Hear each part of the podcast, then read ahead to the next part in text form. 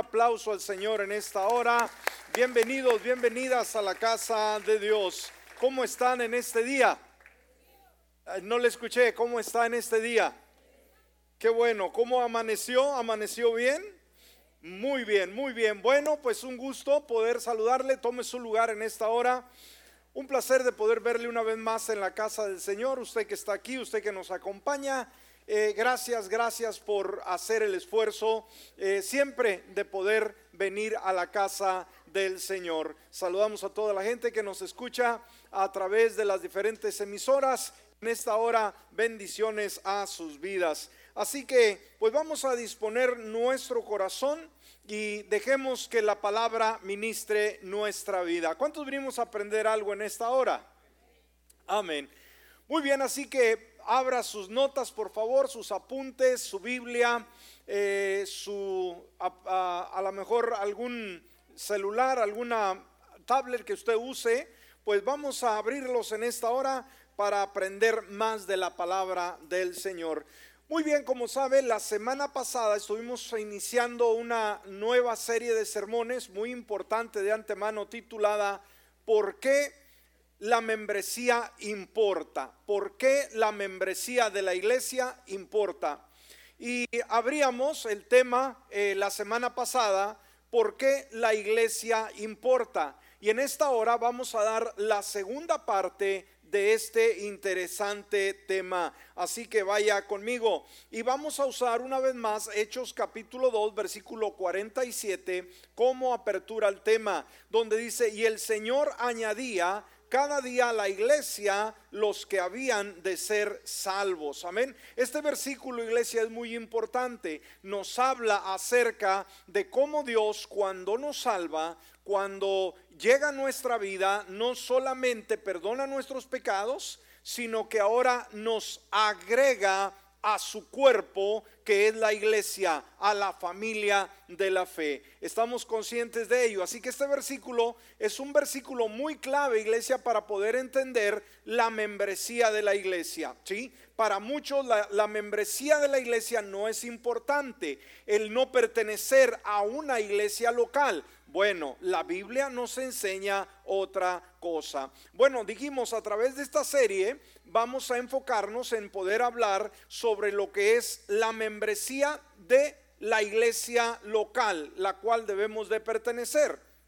Y vamos a estarlo viendo desde una perspectiva bíblica. Ahora, en el tema anterior, si usted estuvo con nosotros, recuerde, hablamos sobre el proceso de acuerdo a Hechos 2.41, cómo el creyente o la persona, mejor dicho, pasa un proceso en su vida en la cual tiene un encuentro con Jesús y dijimos es puesto ahora en el cuerpo. Hechos 2.41 dice, así que los que recibieron su palabra fueron bautizados, fueron añadidas en aquel día como tres mil personas. Amén.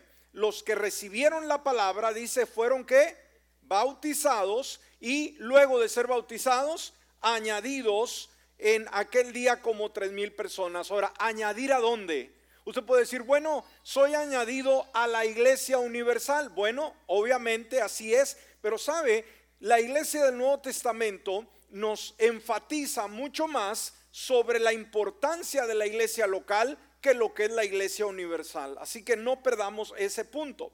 Entonces, ¿cómo fue el proceso? En primer lugar, recibieron la palabra. ¿Cuál fue el segundo paso?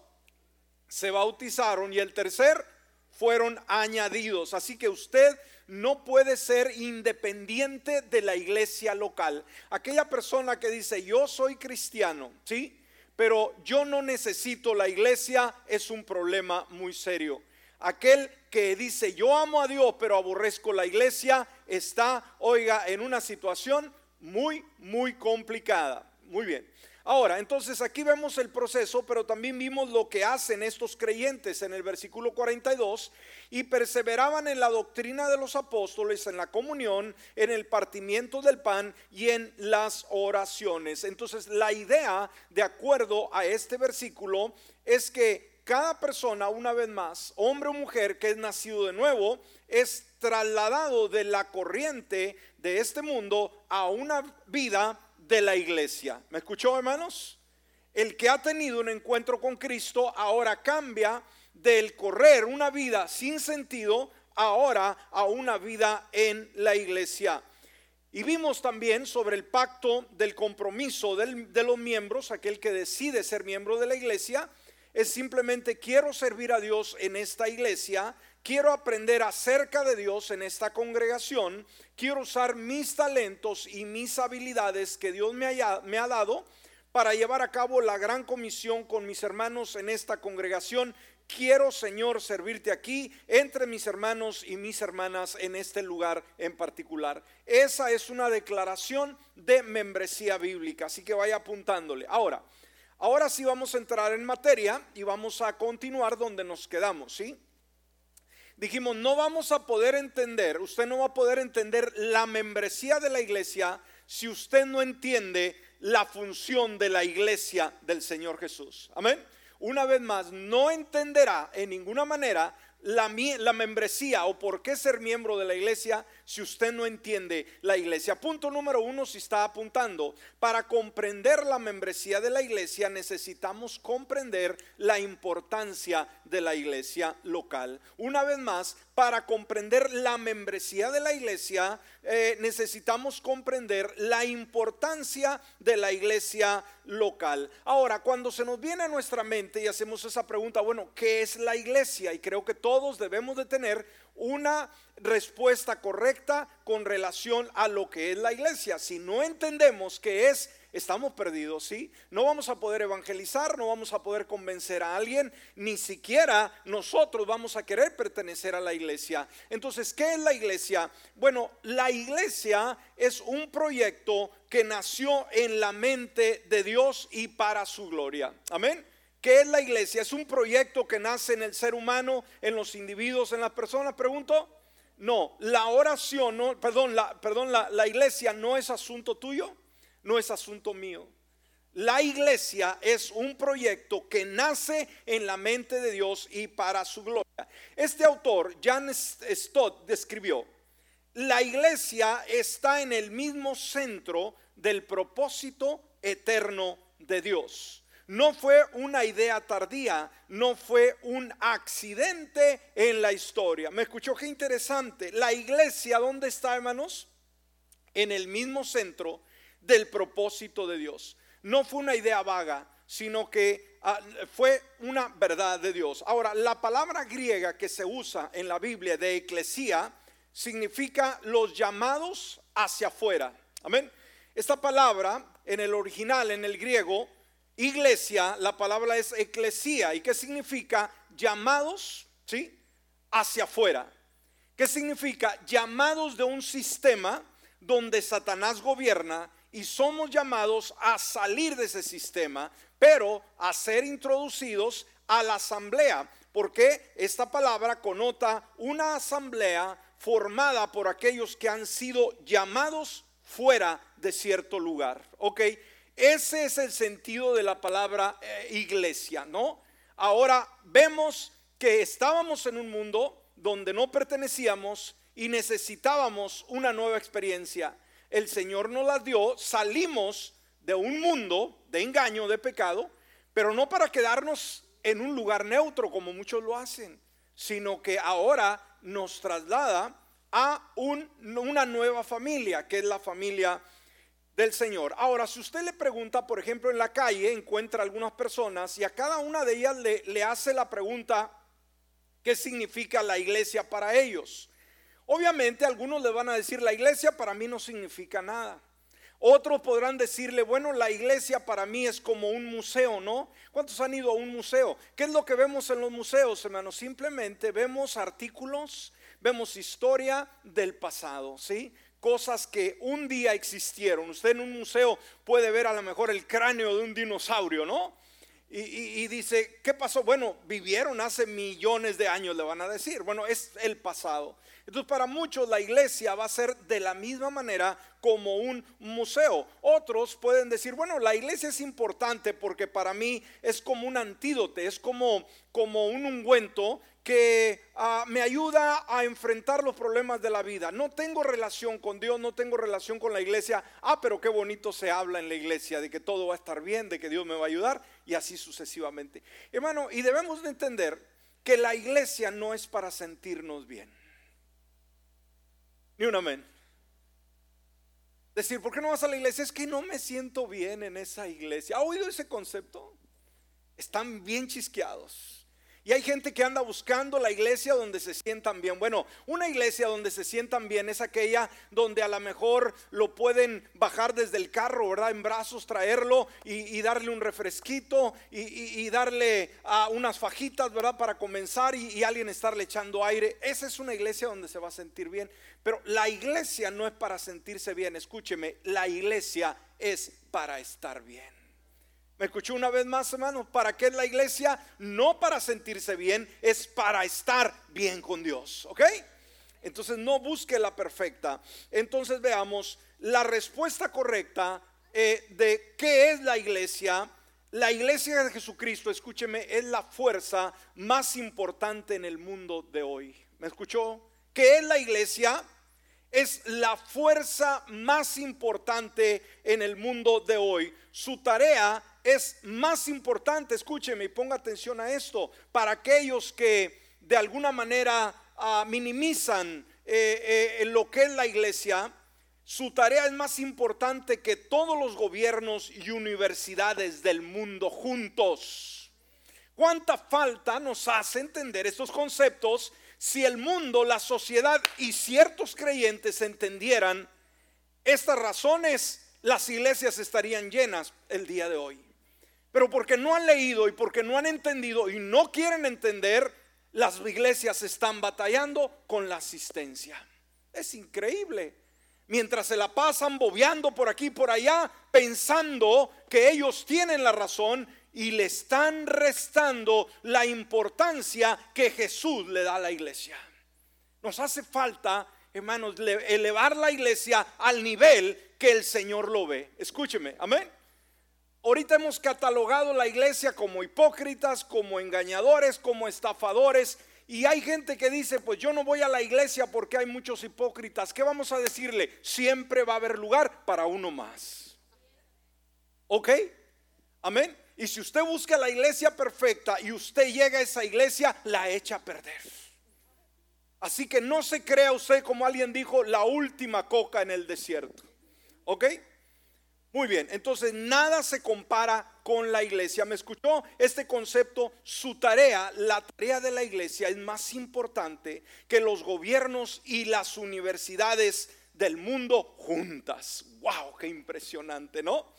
Ahora, este autor, Judge Harris, dijo, si la iglesia es central para el propósito de Dios, ¿cómo se ve tanto en la historia como en el Evangelio? Seguramente también debe de ser central en nuestras vidas. Si la iglesia, ¿sí? Es central para el propósito de Dios como se ve en la historia como en el Evangelio, seguramente también debe de ser central en nuestras vidas. ¿Cómo podemos tomar a la ligera lo que Dios toma tan en serio? Somos egoístas, somos personas eh, ignorantes que tratamos de burlarnos de Dios cuando le restamos importancia a la iglesia? ¿Cómo nos atrevemos a llevar a la circunferencia de lo que Dios ha puesto en el centro? Wow.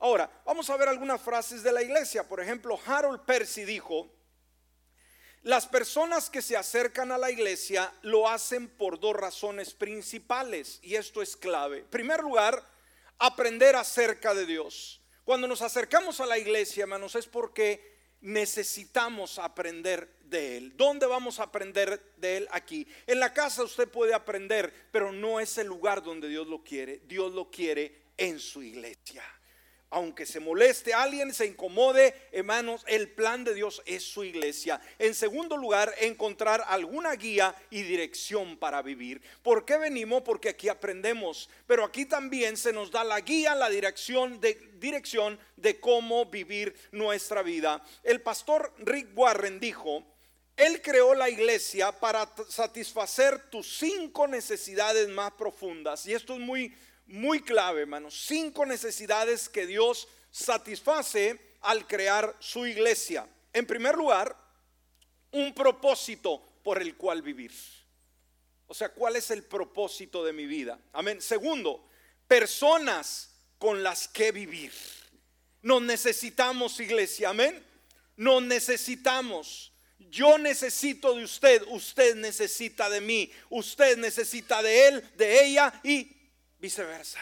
¿Estamos de acuerdo? No podemos ser llaneros solitarios. Escúcheme, no podemos ser llaneros solitarios y vivir a nuestra manera. Nos necesitamos. Entonces, personas con las que vivir. Siguiente, principios por los cuales vivir. Todos debemos de vivir por principios que están en la palabra. No vamos a hacer nuestra propia vida a nuestra propia manera. Tenemos que hacer lo que Dios nos dicta. ¿Y dónde vamos a aprender? No va a ser en el cine, no va a ser en el club, no va a ser en el juego, va a ser en la iglesia. ¿Ok? Amén. Principios por los cuales vivir. Una profesión por la cual vivir. Sí, la profesión de fe y poder para vivir.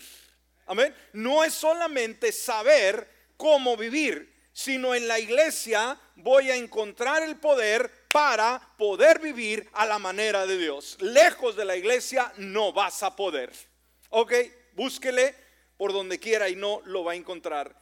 María C. Newell expresó, la iglesia brinda un lugar de reunión para las personas que comparten creencias comunes, apoyo, apoyo, perdón, apoyo y aliento mutuo en la fe, un lugar para descubrir y enseñar acerca de la palabra de Dios y brindan un momento y un lugar donde las personas puedan dejar atrás al mundo y concentrarse solo en su relación espiritual con Dios. Muy interesante. El pastor David Jeremías dice a cada creyente, y esto es un hecho, pongo mucha atención lo que dijo este pastor, a cada creyente se le ordena, amén, estar conectado a su iglesia local.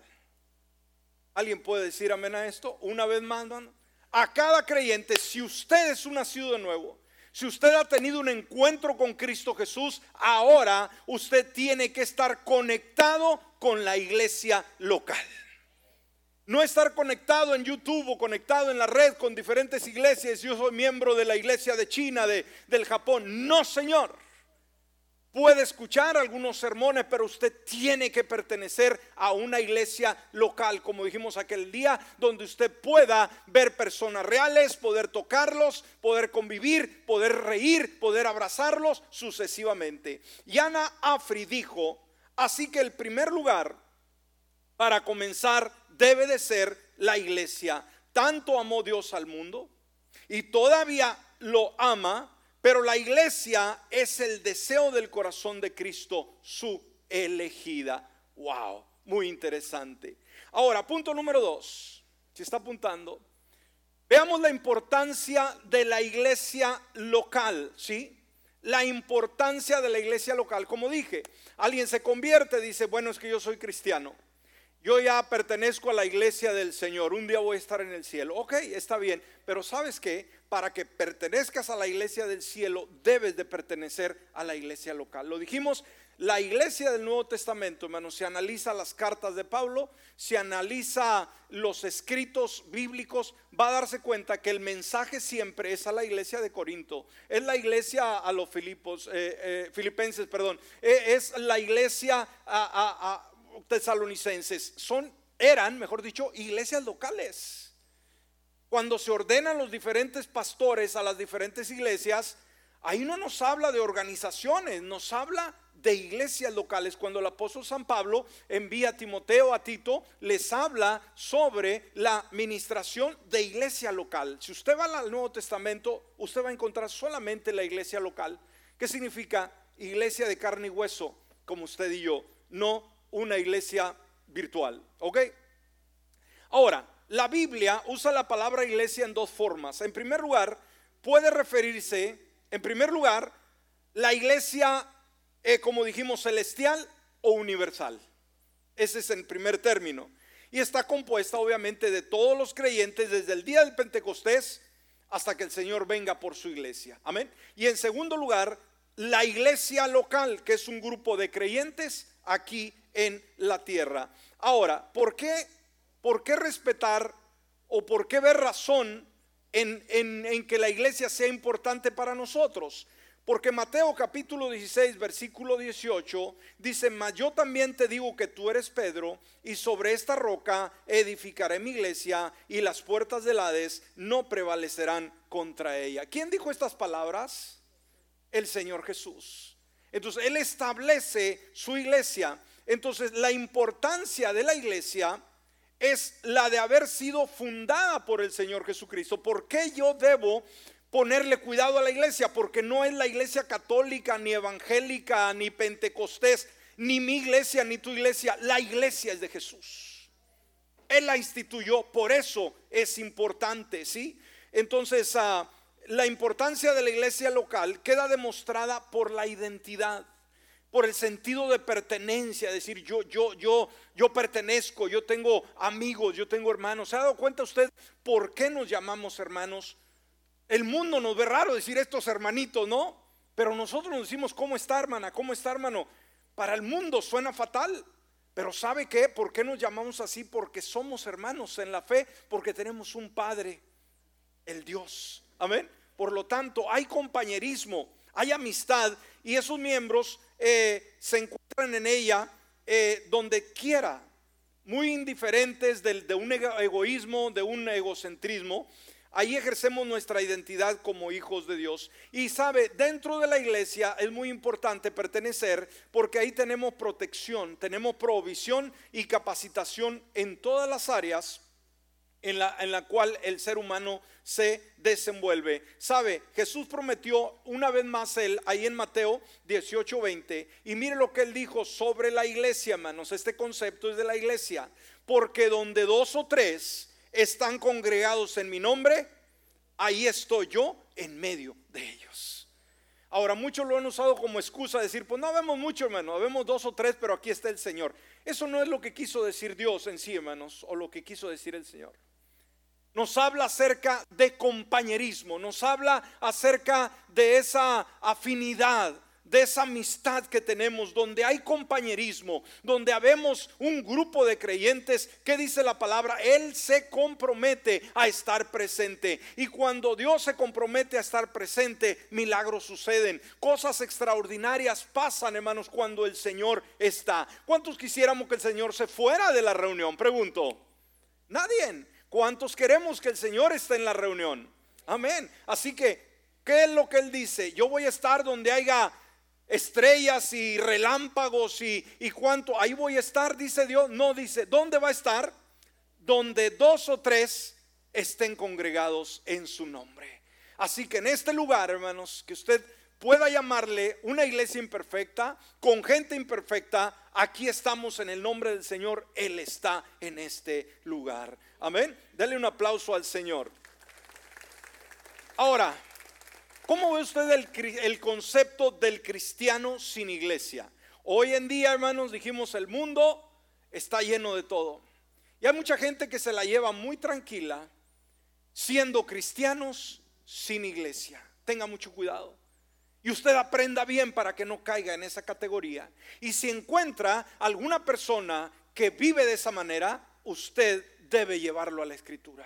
Amén no cometa ese error. Si lo ha cometido en el pasado, arrepiéntase y conéctese a la iglesia local. Decir, yo en mi casa oro, yo ayuno, leo la Biblia. Usted puede hacer lo que quiera, pero usted no es parte de la iglesia. ¿Ok? Suena feo, ¿verdad? Suena feo. Ahora, cristiano sin iglesia no es una categoría bíblica. Podemos preguntarle al apóstol San Pablo, podemos preguntarle a Pedro, podemos preguntarle a Juan, ¿qué piensan acerca de los cristianos sin iglesia. ¿Y sabe qué nos responderían ellos o nos responden a través de la palabra? ¿Por qué los llaman cristianos si no son parte de la iglesia? Ellos mismos contestarían, ¿sabe? El Nuevo Testamento no ve la vida cristiana sucediendo fuera de la iglesia. Una vez más, el Nuevo Testamento no ve la, la vida cristiana fuera de la iglesia. O sea, no existe. Perdóneme, discúlpeme. Decir, pero hay mucha gente que así vive. Bueno, ¿y eso qué tiene que ver? Que Dios lo permita no quiere decir que es lo correcto. Amén. Así que tiene que entender esto usted. Ahora, ah, hoy hay muchos que se llaman cristianos que buscan estar comprometidos con Cristo, sí, aman a Dios, sin tener compromiso alguno con la iglesia. Como le dije, el concepto, amo a Dios, pero aborrezco la iglesia. ¿Se puede? Bíblicamente, hermanos, ¿hay fundamento bíblico para vivir de esa manera? Yo amo al Señor, pero con estos hipócritas no quiero nada. cuidado, mucho cuidado. Nadie puede vivir de esa manera. Dios nunca, jamás, jamás en la escritura podemos ver ese, eh, eh, tipo de comportamiento. Ahora, ellos afirman que la iglesia está llena de hipócritas. ¿Ha oído ese concepto? No pueden encontrar una iglesia fiel y bíblica. Hay gente aquí en la ciudad, hermanos. Yo le he dicho, hay gente que me ha dicho, ya recorrí 10 iglesias y estoy buscando la siguiente, me puede aceptar en la suya. ¿Para qué queremos ese tipo de personas? Se oye, se oye cómico, pero a mí me dijo que ya, esta persona me dijo que ya había recorrido 10 iglesias en toda el área y no había encontrado ni una perfecta. ¿Usted cree que voy a ser capaz de invitarlo a nuestra iglesia? ¿Usted lo invitaría? Pregunto. Sí, a lo mejor Dios lo toca. No, Dios no lo puede tocar. ¿Por qué? Porque Él no ha querido ser tocado. ¿Entiende? No es cuestión de Dios, es cabeza dura. Amén. Y tenga mucho cuidado. Así que esas personas que van, hermanos, de iglesia en iglesia y nunca encuentran la perfecta, ya los ve un año en una, ya los ve otro año en otra, ya están, hasta acaban con los testigos de Jehová, hermanos, y con hasta católicos vuelven después de estar en la fe. ¿Cómo es posible? ¿Por qué, hermanos, se chisquearon, perdieron el rumbo? No pueden encontrar una iglesia fiel bíblica, entienden que la iglesia no es necesaria, que no es beneficiosa, entonces siguen a Cristo, pero abandonan la iglesia. Bueno, esto está mal. No es bíblico, no es cristiano, no se puede tener un alto concepto de Cristo y al mismo tiempo tener un bajo concepto de la iglesia. Es inconcebible. ¿Ok? No se puede tener un alto concepto de Cristo. Yo amo a Cristo pero esa iglesia no lo amo. Hermano, simplemente no se puede. Dios ha propuesto que la iglesia celestial, el cuerpo de Cristo, se exprese aquí en la tierra. Amén. Ahora, vamos al punto número 3 y vamos a ver por qué la iglesia importa. ¿Por qué la iglesia importa? Y vamos a dar solamente algunos puntos. Hay muchos, pero vamos a ver algunos sobresalientes. ¿Por qué la iglesia importa? En primer lugar, la iglesia importa porque Cristo prometió establecerla. Ok, ¿quién estableció la iglesia una vez más? El Señor Jesús. Y ya lo leímos, Mateo 16, 18. Mas yo también te digo que tú eres Pedro y sobre esta roca edificaré mi iglesia y las puertas del Hades no prevalecerán contra ella. Wow. Este, este es un argumento, hermanos, una posición que el Señor establece, que Él la establece. ¿Y por qué permanece la iglesia después de más de dos mil años? ¿Por qué cree usted? Porque el Señor la protege y la cuida y la ama. Amén. Y también hemos sido edificados en ella, Efesios capítulo 2, versículo 19 y 20. Por lo tanto, ya no son extranjeros ni forasteros, sino conciudadanos de los santos y miembros de la familia de Dios. ¿Qué somos cada uno de nosotros que hemos aceptado a Jesús? Miembros de la familia de Dios. Amén. Qué lindo. Han sido, fíjese lo que dice, edificados. O sea, han sido fundamentados, han sido traídos del mundo y ahora están bien puestos en la iglesia, ¿sí? Sobre el fundamento de los apóstoles y de los profetas, siendo Jesucristo mismo la piedra angular. ¡Wow! ¡Qué privilegio, ¿no? Usted no es miembro del Club de Leones, usted es miembro de la iglesia del Señor Jesús. Usted es una persona, hermano, que debe sentirse orgullosa, privilegiada, que no debe avergonzarse en ningún momento, decir, eh, te ven mal o lo que sea. El mundo diga lo que diga, yo sé quién soy y soy lo mejor de este mundo. No por lo que yo digo, sino por lo que Él dice de mí y lo que ha hecho en mí. Entonces todos los creyentes, tanto judíos como gentiles, son parte de un solo grupo que Dios tuvo a bien crear. Entonces, la iglesia está constituida por Jesús, escúcheme, para Jesús y sobre Jesús. Una vez más, la iglesia está construida por Jesús, amén, para Jesús y sobre Jesús. Qué lindo. Segundo, nuestra pertenencia a la iglesia local costó la sangre de Jesús. ¿Por qué es importante la membresía de la iglesia? ¿Por qué debo yo asistir a una iglesia y ser leal y ser fiel? ¿Sabe por qué? Porque Jesucristo pagó un alto precio por su iglesia. Si a él le importó su iglesia que dio Dios la vida de su propio hijo, derramar la sangre en la cruz del Calvario, ¿usted cree que para nosotros no debe de ser importante?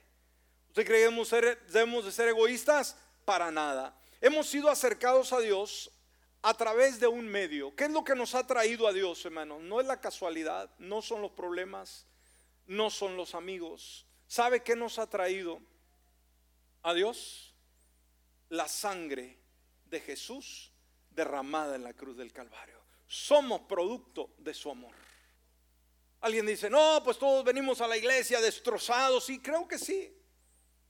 Pero ese no es el punto clave. El punto clave es la sangre de Jesús derramada en la cruz del Calvario a favor tuya y a favor mía. A favor nuestro. Una vez más, esto no nos alegra, no nos satisface. Seguro que sí. Efesios 5:25, esposos amen a su esposa, así como Cristo amó a la iglesia. Ahora, ¿qué nos dice la continuación del versículo? ¿Con qué ahínco amó Dios a su iglesia? Que se entregó a sí mismo por ella. Para el Señor la iglesia, hermanos, es lo más importante que hay en la tierra. Y no me cambie el concepto teológico, filosófico que usted quiera. No, no me cambie la idea. La iglesia es lo más importante en este mundo. Lo crea o no lo crea. Esa iglesia es la comunidad de creyentes que componen el pueblo de Dios, unidos a Dios por el sacrificio de Jesús. Así que los que estamos en la iglesia, que nos componemos, hombres, mujeres, jóvenes, niños, juntos hemos sido traídos a la iglesia una vez más a precio de sangre. No lo olvide, a precio de sangre. sangre. Tercero, la iglesia local debe ser importante porque le importa a Dios. ¿Por qué ser miembro de la iglesia? ¿Por qué debe de importarme a mí la iglesia? Porque a Dios le importa. Debemos valorar la iglesia del Señor. Primera de Timoteo 3:15. Para que si me tardo sepas cómo conducirte en la casa de Dios, que es la iglesia del Dios viviente la casa de Dios. ¿Cómo se le llama a este lugar, hermanos? La casa de Dios. ¿Ok? Ahora, la iglesia no es el edificio, pero esta es la casa de Dios. ¿Qué es? ¿Qué cosa?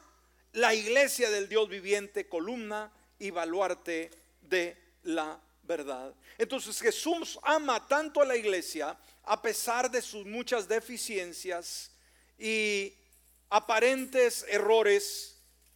Dios la observa mas sin embargo la estima, la quiere.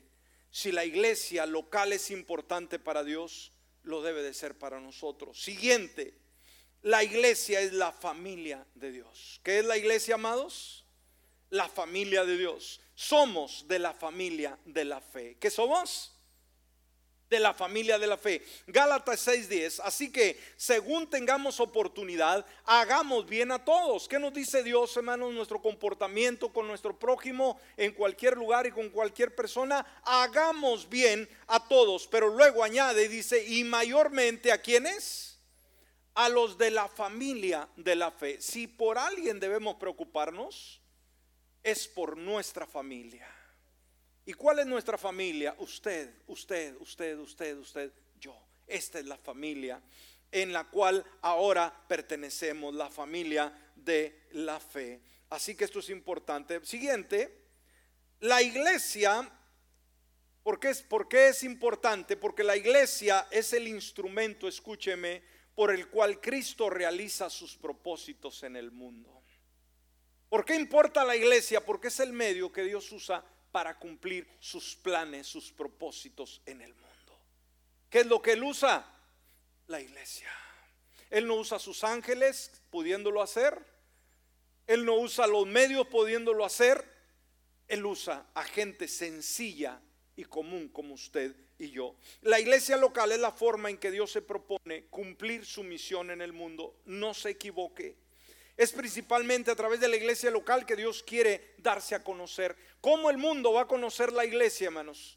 No va a ser tanto por los programas de televisión, de radio, de internet, va a ser por usted y por mí. ¿Por qué? Usted es un medio, es una influencia ahí en su trabajo, ahí en la escuela, ahí en la universidad. Usted es una influencia, es una extensión de Cristo Jesús. Y es el mejor medio uh, evangelístico que puede existir. Puede traer evangelistas, puede hacer campañas misioneras, puede hacer campañas de alcance, pero una vez más, hermanos, la mejor forma de poder evangelizar al mundo, la más práctica es la personal a través de su cuerpo, que es su iglesia. No hay mejor evangelista que la iglesia. Ningún evangelista de afuera va a venir a llenarnos la iglesia. Los mejores evangelistas están aquí. No más tres dijeron amén. ¿Y los demás? Amén. Así que es principalmente que a través de la iglesia local Dios quiere darse a conocer. Cuando el apóstol Pablo reflexiona acerca de su estrategia ministerial, escribe en Romanos 15, 19 y 20, dice, con poder de señales y prodigios, con el poder del Espíritu de Dios, de modo que desde Jerusalén hasta los alrededores de Ilírico, lo he llenado todo con el Evangelio de Cristo. De esta manera he procurado predicar el Evangelio donde Cristo no era nombrado para no edificar sobre fundamento ajeno. Aquí habla, hermanos, el apóstol San Pablo de esta extensa zona que alcanzó para Cristo Jesús. Pero él no habla que logró esta zona ser evangelizada porque él pasó. Él habla que esa zona ha sido conquistada porque en cada lugar donde él pasó estableció una iglesia local. Si él hubiera pasado predicando, hermanos, y no hay ninguna iglesia local, ese lugar estaría, este lugar, perdón, estaría hasta el día de hoy igual. Pero ¿qué es lo que lo hacía a él ver como una tierra conquistada? Que en cada lugar donde él llegaba establecía una iglesia y establecía un pastor. Amén. Esa es la forma del evangelismo. Amén. No es solamente ir, es establecer. Por eso usted y yo necesitamos pertenecer a la iglesia local. Póngase de pie en esta hora. Aprendimos algo en esta mañana. Ha sido cambiado quizás algunas actitudes, algunos conceptos que usted tenía con relación a la membresía de la iglesia o a la iglesia en particular. Yo creo que debemos de hacer esos ajustes. Debemos de hacer esos cambios. Muchas veces pensamos que nosotros como individuos tenemos todas las razones, pero cuán importante es ir a la Biblia y ver lo que Dios nos dice al respecto. Ahí hace una gran diferencia. Así que el tema de esta mañana, ¿qué es lo que persigue? Que usted le dé la relevancia, la importancia a la iglesia.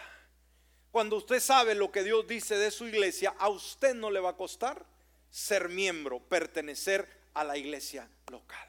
Amén. Cierre sus ojos. Padre, te damos gracias en esta hora por esta palabra. Gracias Dios porque es tu deseo, tu iglesia. En esta hora, Padre, que cada creyente de la mejor manera pueda valorar la iglesia como aquella institución que tú has creado, Señor, para que cada uno de nosotros pertenezcamos. Que si alguien tiene algún problema, algún concepto equivocado, que de la mejor manera podamos corregirnos y ser parte integral, no solamente de la iglesia universal, pero de una iglesia local por Cristo Jesús. Amén y amén. Ahora le voy a pedir por favor, vengamos al altar unos minutos, no vamos a tardar mucho, pero vamos a hablar con Dios. Acérquese. Dios quiere que platiquemos con Él. Eh, todos de alguna manera